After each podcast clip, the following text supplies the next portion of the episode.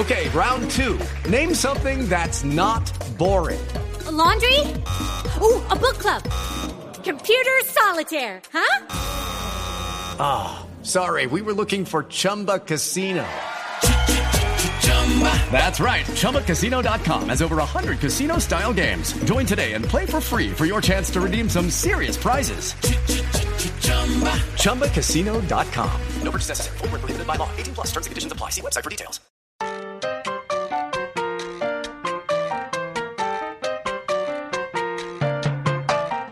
Continuación, desde Bogotá, Colombia, en hjck.com, escucharemos Literatura al Margen. Presenta Camila Willes.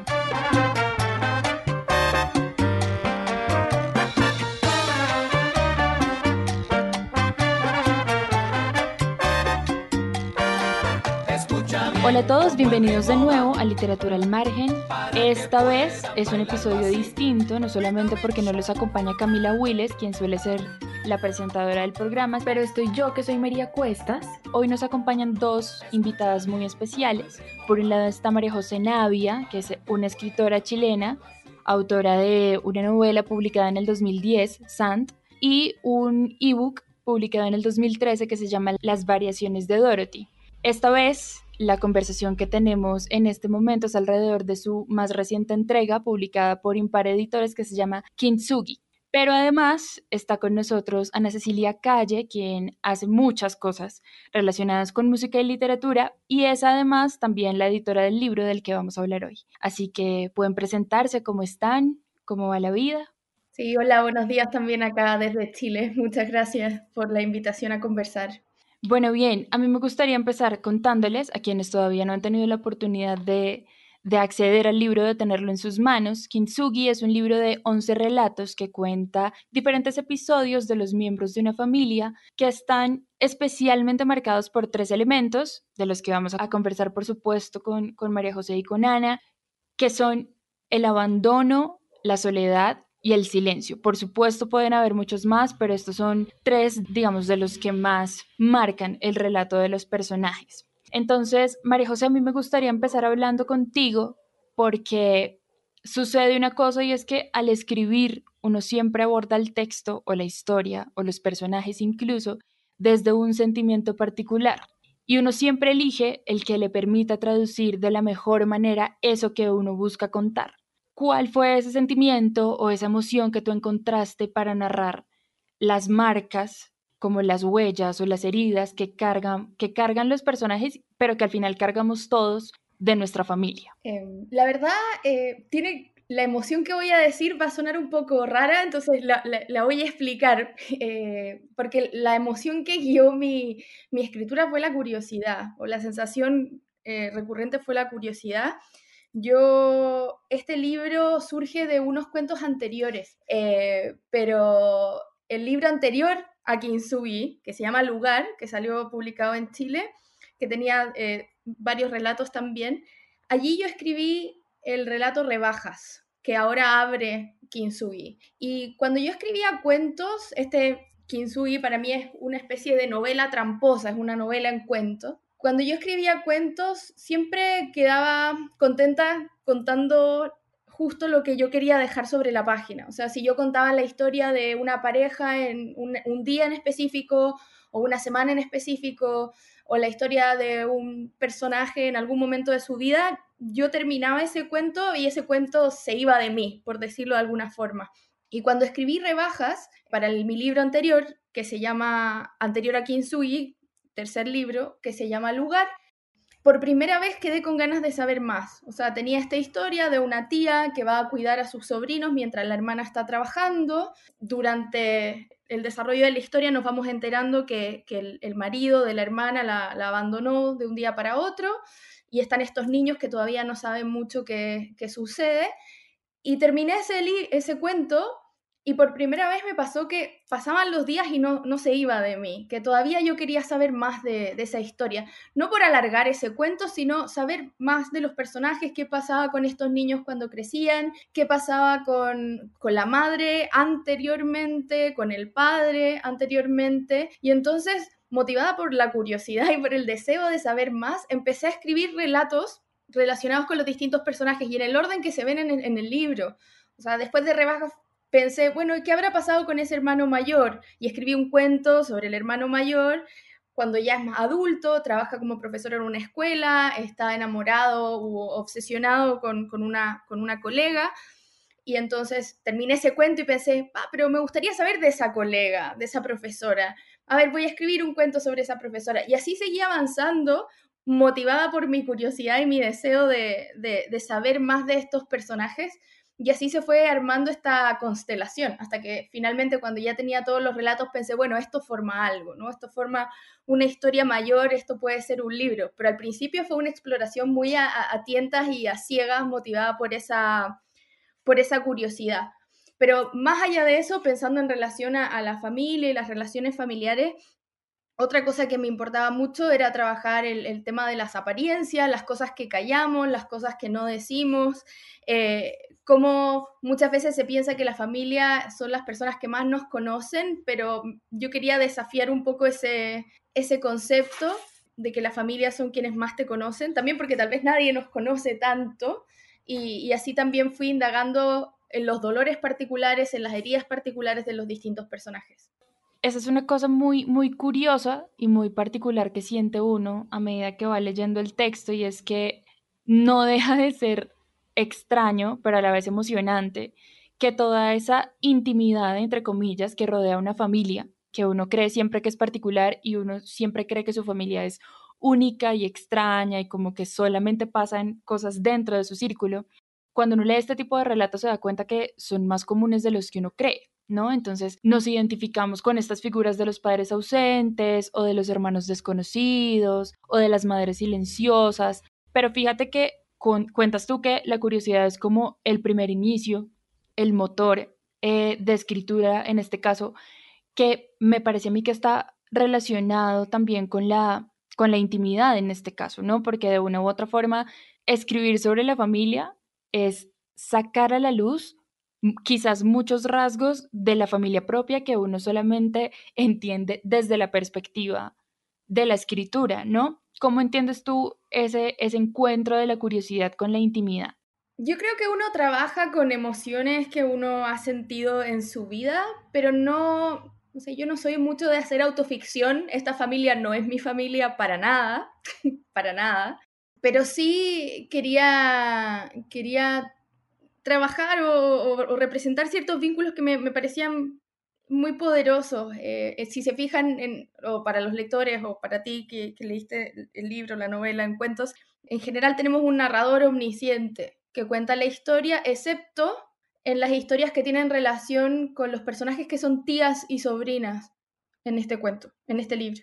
porque me, parecía a mí que en las cosas que yo leía, en las novelas, incluso en películas y tal, cuando habían personajes femeninos y personajes femeninos poderosos, complejos, ¿no? ricos, eh, usualmente caían en, el, esquema de eh, la madre, la abuela, la esposa, la hija.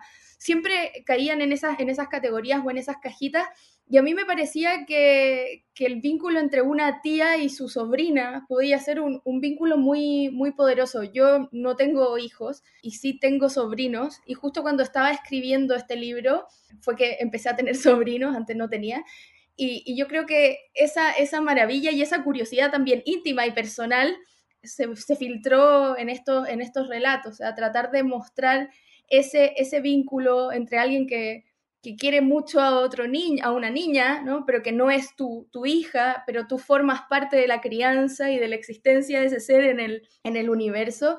Y me interesaba mucho ver ese, ese lazo y ese vínculo. Yo creo que ahí está lo más personal del, del libro también. Y me, y me interesaba mucho reflexionar también sobre la relación entre los hermanos, principalmente desde el punto de vista de Sofía, que es también la que es sobrina de, de la tía del primer cuento, luego va a ser la tía de la, hija de, su hermano menor, pero me interesaba mostrar estas otras figuras femeninas que, creo que son fundamentales en las familias también, en, esta especie de, ayuda femenina, o sea, en la hermana que ayuda a la otra hermana a criar a sus hijos, a cuidar a sus hijos, el apoyo que, se dan. Me, interesaba trabajar esa, esa figura. Fíjate que ahora que lo mencionas, hay una, pues mencionas que hay toda una intención en entender o en reflexionar precisamente sobre las relaciones entre las mujeres dentro, además, de un círculo familiar que, por ejemplo, yo lo pasé por alto al momento de mi lectura, pero sí creo que hace la diferencia absolutamente a la hora de pensar el relato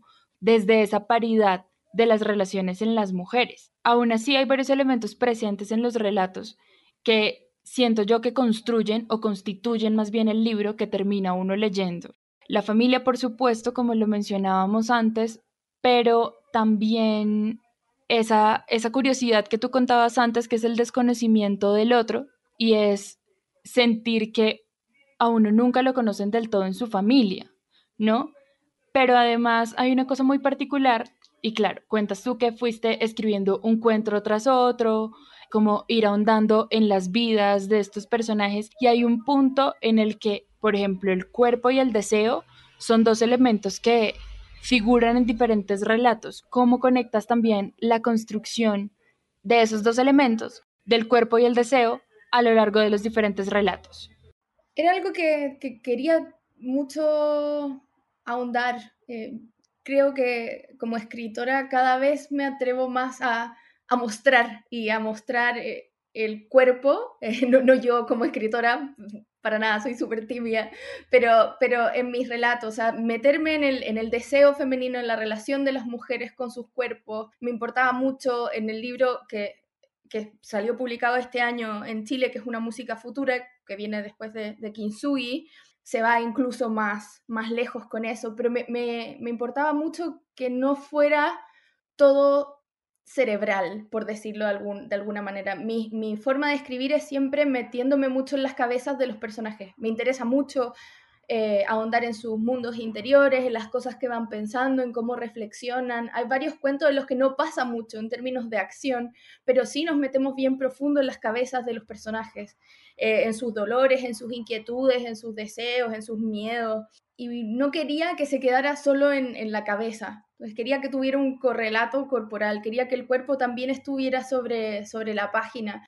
Entonces, en el caso del cuento Hojas, que creo que se ve bastante bien, eh, con Sofía que está en la selva y empieza a tener una relación con su cuerpo que es distinta, porque ella tuvo además una, una relación media extraña de la que se está tratando de, desintoxicar por alguna, de alguna manera, o en el cuerpo Tera, que es sobre Tomás, que es el hermano mayor, que le sale como una protuberancia en el cuerpo de la que se quiere deshacer para poder tener una vida sexual eh, más tranquila, entre otras cosas. Entonces me importaba que, que, que, estuviera el cuerpo sobre la página, que no fuera solo la cabeza de lo, o, el, o el corazón, el interior de los personajes, sino que, que estuviera que estuviera el cuerpo, que estuviera el cuerpo muy presente, incluso en relatos como el último de Kintsugi, que no quiero hacer mucho spoiler, pero donde también la familia va adquiriendo cada vez más en este libro a medida que van pasando los relatos un componente virtual. O sea, a mí me parece que en, ahora en el día a día y sobre todo ahora con la pandemia nos hemos dado cuenta de cómo todas las relaciones humanas tienen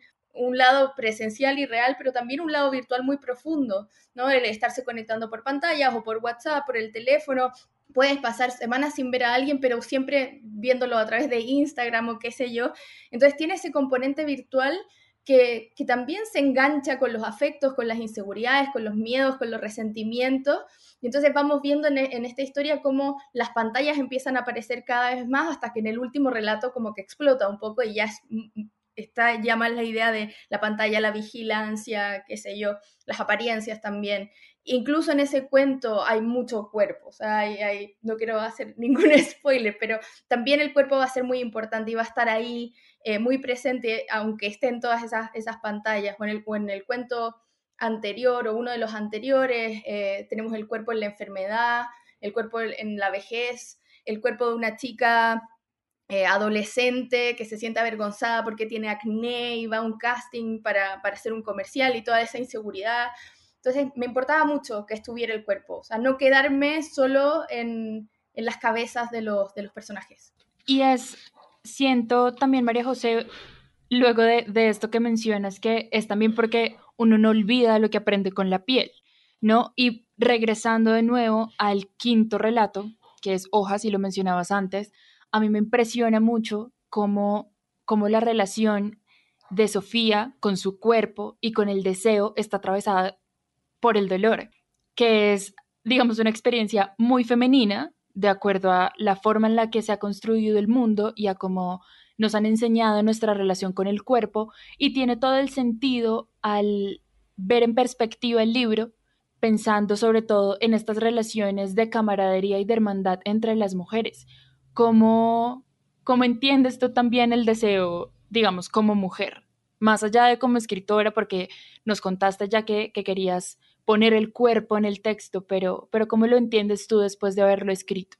En ese cuento, eh, no, no, lo tengo acá al lado para, para citarlo así exacto, pero eh, en ese cuento, bueno, ella reflexiona mucho sobre, eh, Sofía reflexiona mucho sobre cómo le educaron en el deseo, ¿no? Que es un poco lo que, lo, a lo que apuntabas tú al comienzo de tu pregunta, como ella dice algo así como que la habían enseñado a, temer a los hombres, ¿no? Que, que, a ver a los hombres siempre como alguien que se, se iba a aprovechar de ti a la, a la menor oportunidad y que siempre había sido un deseo cargado de miedo y cargado de silencios, ¿no? Conversaciones que no se tienen con la madre o con los padres, conocimientos que uno adquiere a través de los amigos, eh, cosas que siente que no se pueden contar, con mucha vergüenza.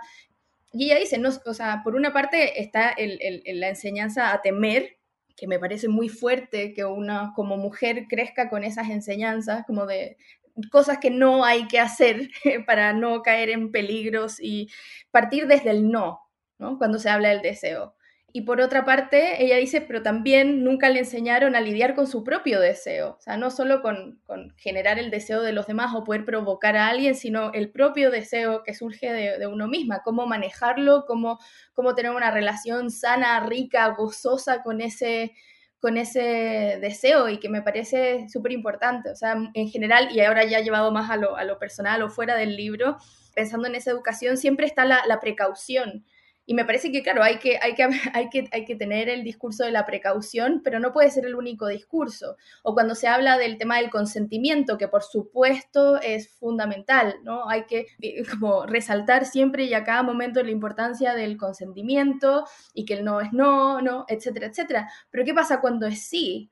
¿No? ¿Qué hacemos, o sea, ¿qué hacemos con ese deseo? O sea, no es solo el, el, el, el, aceptar y el consentimiento frente al deseo del otro, pero ¿qué pasa con el propio deseo? ¿Cómo, cómo yo lo vivo, ¿no? Y cómo lo puedo vivir sin culpas y, como digo, con, con toda la, la, felicidad y el gozo del mundo desde que uno es, es muy es, joven, ¿no? Yo creo que, que eso se ve, se ve mucho en el libro y creo que el personaje de Sofía, sobre todo porque tiene una relación media complicada que también no quiero ahondar mucho para aquellos que quieran leer el libro, pero tiene una relación que además la llena de culpa por distintas razones. Entonces, creo que es difícil navegar el deseo cuando está, hay tantos mensajes eh, en la cabeza y en el cuerpo, grabados como ancestralmente respecto a, los peligros y, se deja un poco más de lado eso otro, o sea, esa parte tan bella y, y tan gozosa y tan feliz de, de, la propia identidad que tiene que ver con, con el deseo y con, y con vivir tu, tu, sexualidad y todo. Entonces,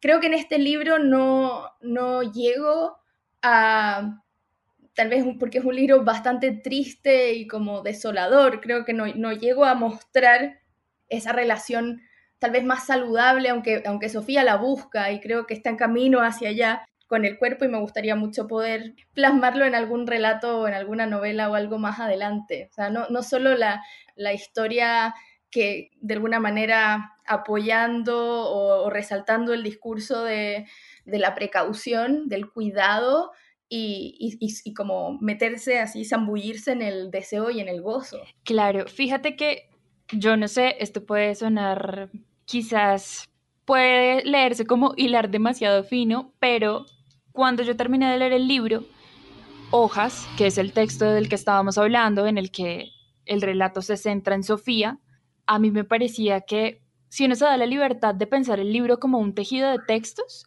se da cuenta que este puede ser uno de los relatos en el que confluyen todos los elementos que construyen los demás.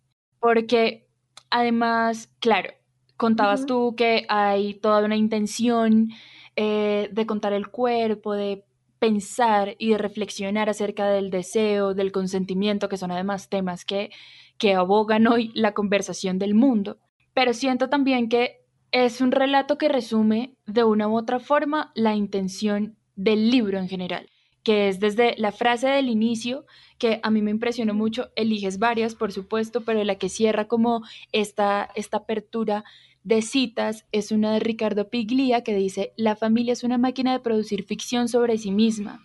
Y cuando uno piensa el libro desde esa frase hasta el último relato, el número 11, que se llama Blanco Familiar, se da cuenta que toda la lectura, o mejor que toda la, la vida de uno está atravesado por la familia y por el cuerpo, y que vivir es también entender que uno atraviesa toda una experiencia a partir de la pertenencia a una familia. ¿Cómo crees tú que, que funciona o cómo lo viviste tú escribiéndolo? Esa, esa, cita me parece que es muy brújula en, respecto a cómo navegar el, el, libro, porque también cuando uno piensa en la familia, piensa en recuerdos de familia, en anécdotas de familia, y muchos de esos recuerdos y anécdotas tienen bastante de ficción, ¿no? Y son relatos que se van deformando en el tiempo, son apreciaciones, problemas de comunicación, hay mucho de ficción. Uno piensa que los recuerdos son como algo puro, y la verdad es que están muy contaminados por la imaginación y por la invención tan, también.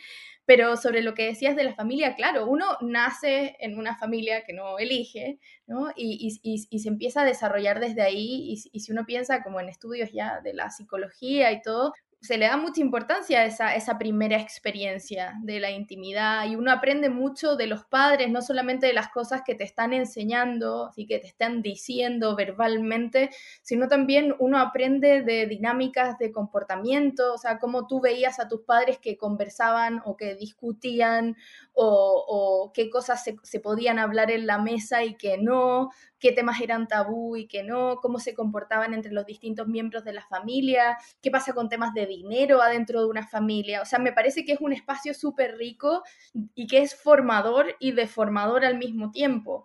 Entonces, y después cuando uno ya es adulta, tiene que irse como recomponiendo y revisando todas esas cosas que fue eh, aprendiendo conscientemente, pero también absorbiendo en el cuerpo y en, la memoria y darse cuenta de cómo hay ciertos modelos que tal vez uno no quiere replicar, Que, y que los aprendió como si fuera algo muy natural, porque eso es lo que pasa también con la familia y por eso tiene, me parece, tanto impacto en la vida de uno, que uno crece en la familia y, durante mucho tiempo, hasta que ya es más grandecita, vas aceptando lo que te dicen. ¿no? no, no le vas a empezar a cuestionar todo a tus padres, ¿no? Desde muy chiquita. Entonces uno va diciendo que sí y, asumiendo que las cosas que te dicen son justas y son ciertas y son hasta que vas empezando a, desarrollar un pensamiento más crítico, vas conociendo más cosas del mundo, vas leyendo otras historias, eh, vas compartiendo historias con las amigas que te cuentan que sus familias son distintas y que resulta que lo que para ti era muy normal, tal vez a ellos les parece terrible y viceversa. Y así uno va comparando historias. Entonces, creo que, uno tiene que aprender a leer y a releer a su propia familia muchas veces durante su propia vida, Y uno se, creo que uno va volviendo a medida que va creciendo a, a, distintas escenas de su infancia o de no tan infancia y revisándolas y mirándolas con otros ojos. Yo creo que es un proceso de revisión constante de esa memoria de esa memoria familiar y revisando los, obviamente los beneficios, los, el amor y los afectos y también eh, revisando los daños que te, que te puede producir, ¿no? Y, ver qué, con qué cosas me quiero quedar, ¿no? Qué cosas me quiero quedar de mi familia y con qué, qué cosas me quiero llevar. Y, creo que tienes mucha razón que el cuento hojas es un poco un corazón dentro de este cuerpo que podría ser el texto. Es el cuento que a mí más me gusta. no tendría por qué coincidir, pero es el cuento que a mí más me gusta, eh, el que me tomó más tiempo escribir. No porque me costara por dificultad, sino porque estaba tan feliz escribiéndolo que como que lo revisaba y le agregaba cosas. Me gustaba estar en esa selva con, con Sofía y también hay una parte central, porque claro, está el cuerpo, la memoria y todas las cosas que tú mencionaste y que se ven en ese cuento, pero también ahí aparece el tema de la escritura, que, es otra cosa que, me importa en, el libro, o sea, el registro de esa memoria y en el caso de, de, de, Sofía, ella está obsesionada con las cosas que las personas escriben. Ella está en una estación científica en la selva, en Ecuador, y está encargada de hacer la limpieza y como se está limpiando ella misma dentro del proceso, yo siento, y mientras ella ordena las habitaciones de la gente que vive allá, les revisa los cuadernos, las libretas y mira sus apuntes. Y, nos cuenta cómo ella también leía el diario de vida de su hermano y se da cuenta de que su hermano piensa cosas que ella nunca se habría imaginado. y hay un momento en que, en que, en que el narrador dice, las hojas lo saben todo, ¿no? O sea, en las hojas están todos los secretos a veces de gente que se ve perfectamente respetable y razonable, y de repente leemos los diarios de vidas de esas personas y vemos como ese volcán interior o todos los demonios. Me gustaba también afirmar eso ahí, o sea, como la familia es un montón de cosas y una de sus cosas también van a ser esos registros, ¿no? Las fotos que tenemos, las cosas que guardamos de esa experiencia, pero me parece que es un, es un lugar muy complejo, es una máquina de ficciones, como, como dice Piglia, sobre sí misma y, y, es una máquina también de, de, escritura, de reescritura y de lectura y relectura. O sea, uno vive escribiendo sobre sus recuerdos familiares y vive releyendo esos recuerdos una y otra vez, me parece. De todas las frases que uno puede quedarse del libro, esa, las hojas lo saben todo, es la frase que quizás quizás completa el círculo de lo que significa reflexionar acerca de la familia. ¿Sabes? A mí me, a mí me tomó muy por sorpresa una de tus primeras respuestas y fue no hacer autoficción, porque y esta, esta quizás le pase a mucha gente que lea el libro y es como que uno intenta ponerle piel a los personajes. Yo pensaba quizás en mis hermanos o pensaba en mis primos o pensaba en mis amigos que son también mi familia, como quiénes podrían encuadrar en la figura de qué personaje. Y eso también me parece interesante porque aunque, claro, sea ficción, el umbral entre la ficción y la realidad es siempre muy muy difuso, es muy, es muy difícil de entablar o, de, o de marcar de manera muy clara, pero me parece a mí también que precisamente en este proceso de escritura, casi que uno tiene que fundar una familia o buscar una familia o encontrarle piel a un equipo que esté dispuesto como a esta empresa y a mí me gustaría en este punto que Ana nos contara cómo, cómo encontró ella la historia, más allá de cómo llegó al manuscrito, cómo se conoció contigo, pero ¿cómo, cómo recibió ella esta historia? Bueno, hola, ¿cómo están? Este, uy, hay muchas cosas. El encuentro con el manuscrito o el encuentro con esta, con estos personajes viene de una, una relación como de amistad virtual, intelectual, como literaria, que por casualidad María José y yo habíamos tejido a lo largo de los años, y de conocer su escritura también. Entonces, como el, la, manera en la que ella quita y pone y, y, juega con el orden temporal de los personajes, a mí me como que fue un encuentro que, que también me ayudó a hacerme un arco, como un arco también de mi propia vida y las cosas que habían pasado desde que, digamos, yo me fui de Colombia y llegué aquí a los Estados Unidos, donde todavía estoy, y, la manera en la que ella se adentra en, las cabezas de esos personajes a través de la hoja me pareció como sustancial, como que llegó en un momento en el que yo también estaba haciendo como una evaluación de mi propio de mi propio funcionamiento en las distintas familias que, en las que habito y la manera en la que el paso del tiempo se anuncia, en la manera en la que uno aborda los, los, eh, sus vínculos, ¿no? Yo creo que esa era como una de las cosas de, como ese concepto ensanchado de familia transgeneracional que, que a mí me, como que me asaltó y de ahí salió como el ánimo de, de traer la novela a Colombia. Lo hablábamos un poco al principio, Ana, y es que hacer un libro es un trabajo en equipo, ¿no? Y aunque todos tienen diferentes responsabilidades, incluso diferentes tareas, siempre uno tiene que estar como, o sea, la, la base tiene que estar clara. Tú entendiste desde el principio que la idea era narrar la familia, me cuentas que eso significó también como un proceso de introspección para ti, pero Hablábamos ahorita con María José de la estructura del libro y de cómo los relatos más allá de conectarse van creando como una ruta de navegación a lo largo de la familia. Tú como editora, ¿cómo lo, cómo lo entiendes o cómo lo sientes también? Digamos que el, el proceso con María José fue un proceso atípico, digamos. Nosotros en Impar también somos bastantes, somos seis personas y tenemos una relación también entre nosotros de más de 10 años. La idea nuestra como editorial con, con, autores jóvenes que están en sus primeros libros es, es, hacer un proceso de casi construcción conjunta de los manuscritos. Y le metemos mucho taller a veces a algunos a, fragmentos de los textos. En este caso, digamos, el, el, manuscrito de María José ya venía como libro, porque esta es una novela que ya fue publicada en Chile en una editorial muy bonita que se llama Kimber. Entonces el manuscrito nos llegó cerrado pero el ejercicio, digamos, eh, de juntar las piezas, en, el caso nuestro, eh, como editores, es que nosotros estamos en distintos lugares de, los Estados Unidos y de Colombia.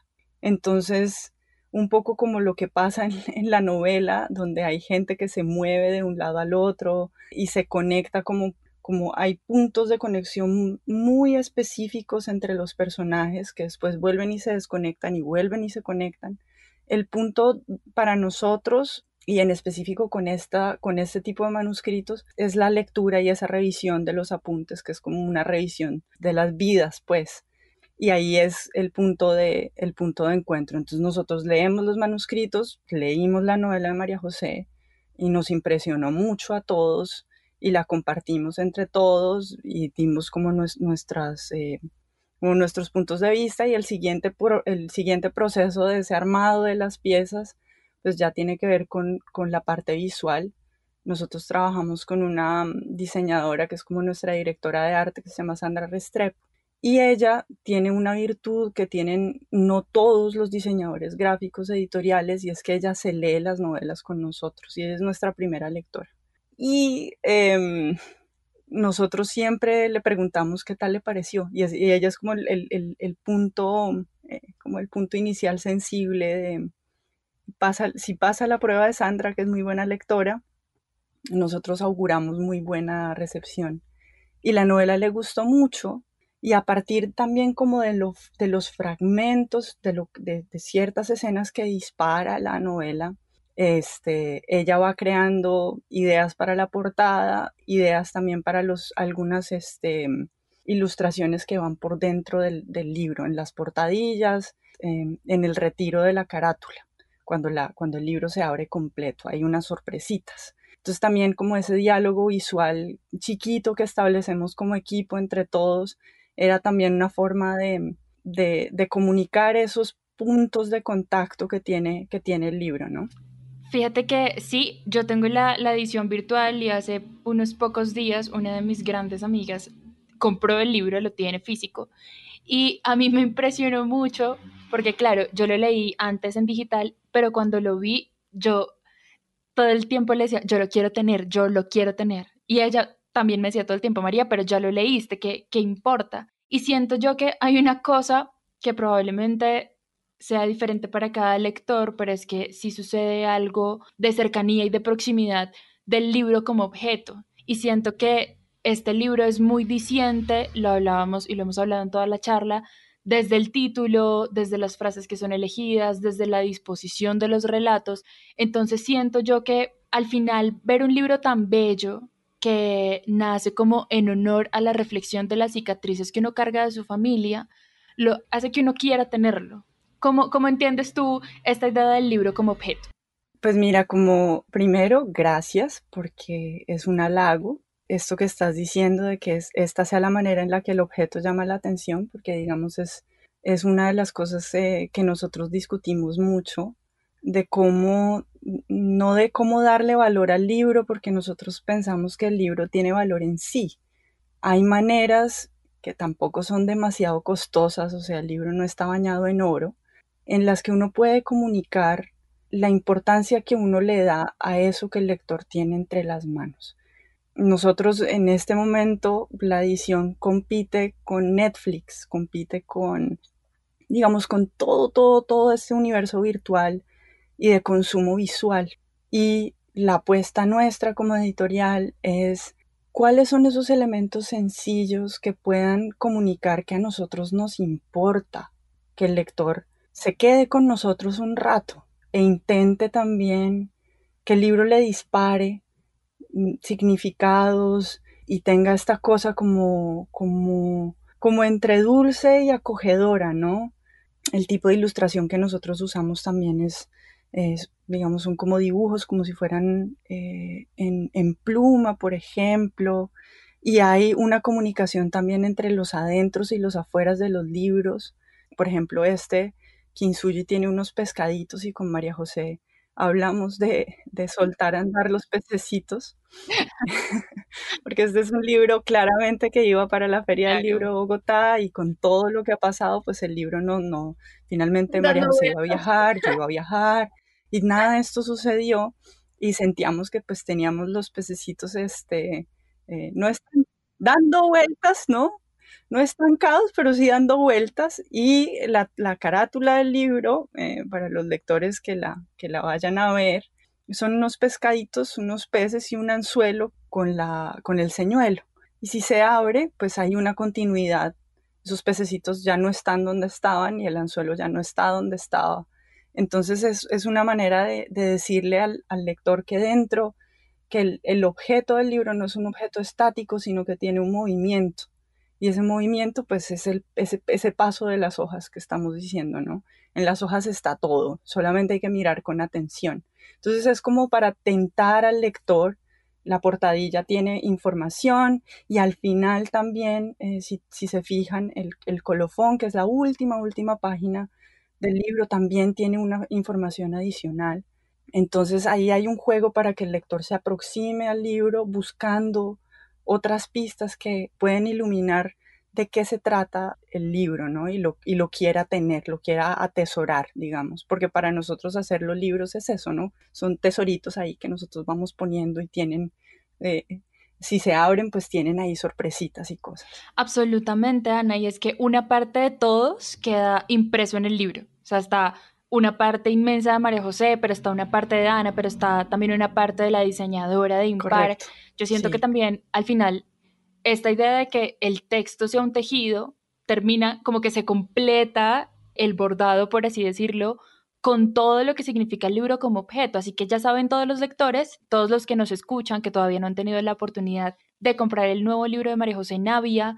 Yo creo que tienen que estar dispuestos a dos cosas que hemos mencionado un montón a lo largo de la charla y es primero a saber o a reconocer más bien que las hojas lo saben todo, todo está, todo está impreso en el libro, pero además a darse la oportunidad de navegar también su propia historia familiar, ¿no? Como que partir de la ficción es un escenario interesante también de pensar la familia.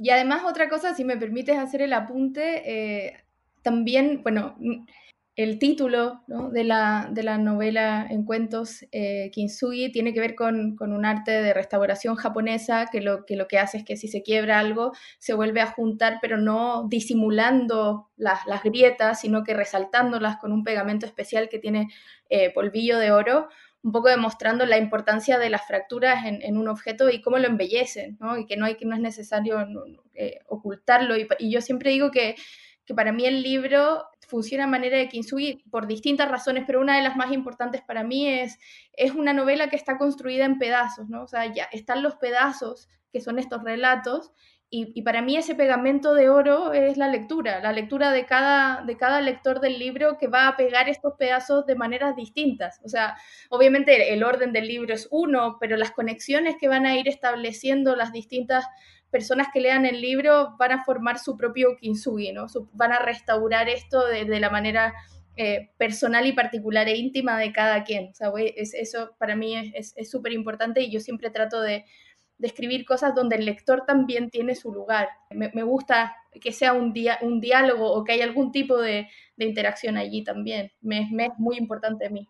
Iba justo a ese punto, María José, porque pasa una cosa muy importante a raíz de el nombre del libro y es que uno, digamos, entiende o se da la licencia también de imaginar que debe, al final todos estamos un poco heridos y la vida también es un poco intentar reconstruirse sin ocultarlo, ¿no? Como sin caer en la demonización del dolor, pero sin tampoco querer parecer ileso todo el tiempo, ¿no? Sino que hay que aprender también a llevar las heridas y a mostrar las cicatrices porque nos hacen finalmente ser quienes somos. Me encantaría entonces cerrar nuestra conversación con dos canciones de cada una que les recuerden bien sea el proceso de escritura del libro o un cuento en particular o una historia de su familia, lo que sea que quieran contarnos en dos canciones. Puede empezar María José si quieres. Dale. La primera que se me ocurrió y que me está como tapando todo el soundtrack en mi cabeza, así que después le doy el pase a, Ana para que me diga sus dos y a ver si a mí se me ocurre la segunda. Pero la que se me ocurre es, es, una canción que es uno de los epígrafes del libro y que le da el título a uno de los cuentos. Otro cuento que me gusta bastante de, ese libro, que es Un corazón más pequeño, eh, viene de un pedacito de una canción de Amanda Palmer que se llama Trout Heart Replica, como réplica de, corazón de trucha. Y esa canción en un momento dice, eh, lo voy a traducir y parafrasear probablemente un poco mal, pero dice, matar cosas no, eh, no es tan difícil, es el dolor, ¿no? Eh, la, la, parte más difícil. Y si llego a ver al mago, le voy a pedir un corazón más pequeño. Y para mí es una canción que, que está en, particularmente en ese cuento, porque las canciones de Amanda Palmer, no sé si la han escuchado, son muy narrativas. A mí me parece que hay muchas de las canciones de Amanda Palmer que son como cuentos en sí mismos. Y de hecho hay hay otra canción de ella que se llama The Ride, que es de un, disco que creo que salió a comienzos de este año o, finales del, anterior, y que era así la canción fundamental de, No, el año pasado salió. De mi libro que salió ahora en, Chile, y que para mí ese es como el soundtrack oficial de una música futura que se llama The Ride, la canción, y es una canción que dura más de 10 minutos. Es, es todo un proceso narrativo. Pero la canción, esta, A Trout Heart Replica, Trout Heart Replica, de Amanda Palmer, cuenta de, una visita, o sea, ella contó así como en, alguna de sus entrevistas, que surgió de, una visita que ella hizo un criadero de trucha y que fue con quien en, ese momento creo era su esposo, que es, bueno, creo todavía su esposo, Neil Gaiman, el escritor, y que habían ido a, a ver a esas truchas y que a ella le había impactado mucho ver a todas esas truchas como nadando y nadando y nadando en círculos, esperando un poco para el momento en que las iban a sacar y para, para que se las comieran. Y nada, mí eso se me quedó muy, muy, muy, muy firme y, lo traté de transmitir un poco esa impresión en ese cuento que se llama Un corazón más pequeño, donde va Sofía cuando es chiquita con su papá a pescar y ella está feliz porque va a, a, tener este momento especial, ella sola con su papá y finalmente se encuentra con, con, con toda la parte dolorosa de la experiencia de pescar, o sea, ve que los pescados mueren, ¿no? Los peces mueren, ve ese sufrimiento, ese dolor, los, el pez aleteando, ¿cierto? Así como saltando en, el fondo del bote. Entonces está toda esa imagen muy fuerte. Y para mí esa fue una canción que yo escuché mucho. Y si la escuchan, van a ver como el, sonido y todo, los, como que nada en círculos la misma canción. Y yo traté un poco de, impregnar ese cuento y un poquito el libro también con, con esa canción. Y en general Amanda Palmer, yo la escucho mucho mientras escribo todos sus discos. Y esa es la, que se me ocurre mucho. Y ahora Ana Cecilia que nos ilumine mientras pienso. They've been circling, they've been circling since the day they were born. It's disturbing how they're circling 50 feet. Ana, ¿cuál sería la tuya o las tuyas? A mí en el proceso de como entre la firma del contrato, que fue cuando nos conocimos por primera vez en 3D con María José en Buenos Aires el año pasado, eh, yo estaba escuchando mucho un cantante uruguayo que se llama Gustavo Peña. Gustavo Peña tiene una canción que a mí me, me gusta mucho, que se llama El mandolín y es una canción un poco hiposa. Él vivió mucho tiempo en, Brasil y dice como el, el, amor monta en su caballo y es feliz. Y dice como la primera es la verdadera, la segunda que no te confunda, la tercera pierde un turno y espera el amor. Y mientras estuvimos trabajando con los chicos armando el libro y en comunicación con, con María José, esa canción de, de Gustavo Peña me dio muchas vueltas en, en la cabeza porque dice todo tiene un tiempo y, a pesar de que el libro tiene un, em, como son procesos de cambio, de cambio en el cuerpo, de cambio en la mirada, de, cambio de escenario, a veces es como internetoso y, y, futurista y otras veces está en la selva y uno va cambiando también con ese, con ese movimiento del libro y a veces pues es, es como decía María José, un libro que no es nostálgico, pero, pero, pero a veces tiene un tono triste. Eh, a mí me, me recordaba mucho Lam. Es, hay unas frases en, ese, en esa canción que dice como todo tiene un tiempo eh, y vos y yo tenemos la alegría, como de todos modos hay, hay, hay otros momentos de, como de conexión, como esos puntos de contacto donde, donde esas heridas donde es ese pegamento con ese brillo de oro el que, el que junta las piezas. Tiene una mirada ebria de palabras y poesía.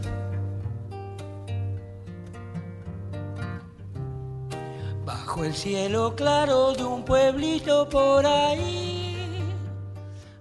Y la segunda canción es de un cantante de soul que a mí me gusta muchísimo que se llama Charles Bradley él tiene un disco, este era un señor que era imitador de, James Brown y en el 2016 sacó un disco que se llama Changes y la canción que le da título al libro, al libro, al disco que se llama Changes también me, recordaba, o sea, también la escuché y escuchaba mucho el disco en estos últimos meses de preparación del libro porque es una canción a la, a la pérdida ¿no? Eh, como, eh, como, dice, he perdido mi mejor amigo, mi mejor amiga y, todo lo que yo tenía, ¿no? Y, me, siento, me siento mal porque estoy pasando por, por cambios, ¿no? Dice, I'm going through changes in my life que compartieron años, compartieron el día a día, eh, se enamoraron, etc. Y, y, se atraviesa por una pérdida y, y, el canto de la pérdida también le da sentido a que no es la pérdida solamente, sino que uno está atravesando, está pasando por, por cambios, ¿no? Y de eso va la canción y el disco entero, entonces pues también se pueden escuchar el disco eh, mientras leen el libro, va a ser chévere.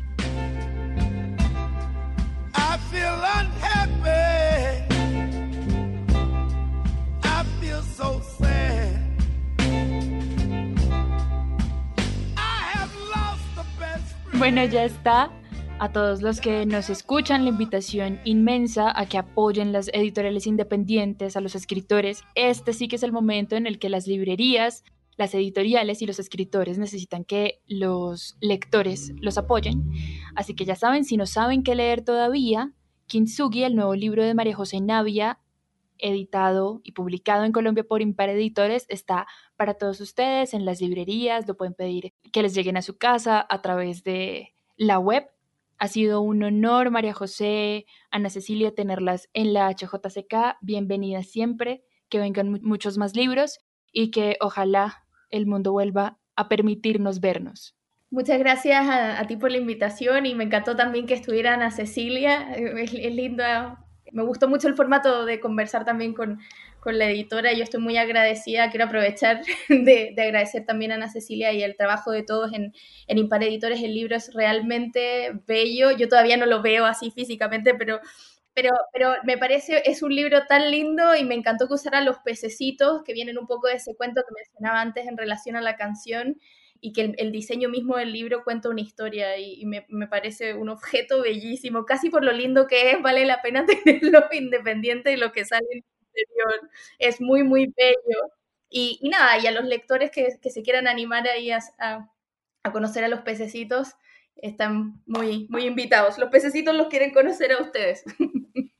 Así que ya saben, para que naveguen en círculos a veces y luego avancen también por la selva y por el futuro y por las pantallas su historia, la historia de sus familias, para que piensen y reflexionen está Kintsugi de María José Navia. Nosotros nos oímos en un siguiente episodio de Literatura al Margen y no olviden seguir a la HJCK en sus redes sociales. En todas estamos como arroba HJCK Radio. Adiós. Hemos escuchado Literatura al Margen. Presentó Camila Wiles desde hjck.com en Bogotá, Colombia.